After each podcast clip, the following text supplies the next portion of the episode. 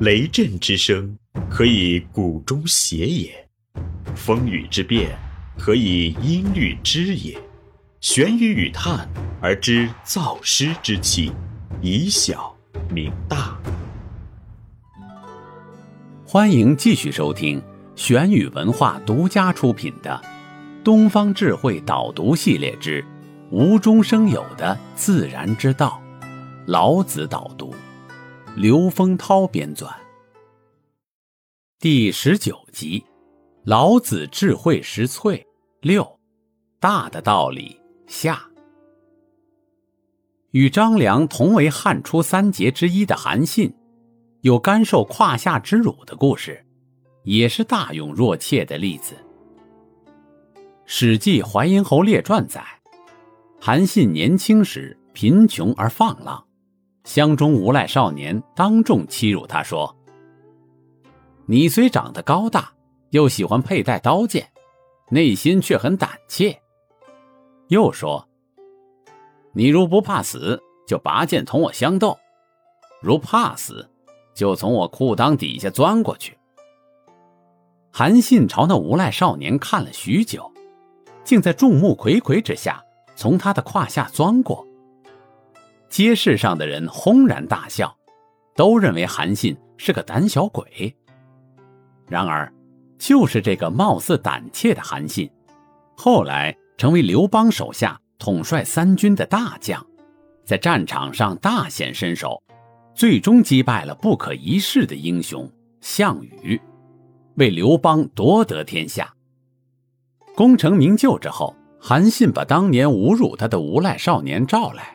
给他一个小官做，并向手下将吏解释说：“当时我并非不能杀他，只是杀他的理由不充足，所以忍受一时之辱，而成就今日的功业。”在韩信看来，勇敢绝不表现为在街头拔剑与人相斗。大勇之人，为了使自己的勇敢有真正的发挥，也无妨在小处表现为胆怯。大方无余也是一个很深刻的道理。所谓方，是指方正而言。一个方正的图形是由四条直线的边框组成的。一个行为方正的人，坚守着确定的道德规则。但是世俗的方正有时只是以己度人，其准则相当狭隘；而大方及最高的方正却会消失了它的边际，而能够广泛的包容。譬如在圣经里，我们读到耶稣对世人博大的怜悯，便感觉到这同老子所说“大方无余”有些近似。真正的伟人也总是以俯视的同情与宽谅看待世间的一切。其他方面的情况，大抵可以此类推。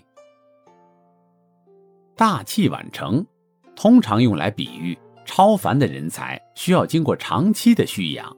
看起来会显得平庸无奇。大象无形，是指道这一最高最大的存在，完全没有可见的形体。大音希声，既可以理解为最伟大的音乐无法经由声音奏出，也可以理解为真正强有力的发言乃是沉默无声的。总而言之，正因为大。是对于日常境界的超越，所以呈现为日常境界的反面。用上述道理观察日常生活中的人与事，可以获得一种简洁的判断方法。凡是以喧嚣的、夸张的态度表现出来，竭力要显示其大的东西，都不是真正的大。这里是玄宇文化。东方智慧导读系列之无中生有的自然之道，老子导读。感谢您的收听。思而变，知而行，以小明大，可知天下。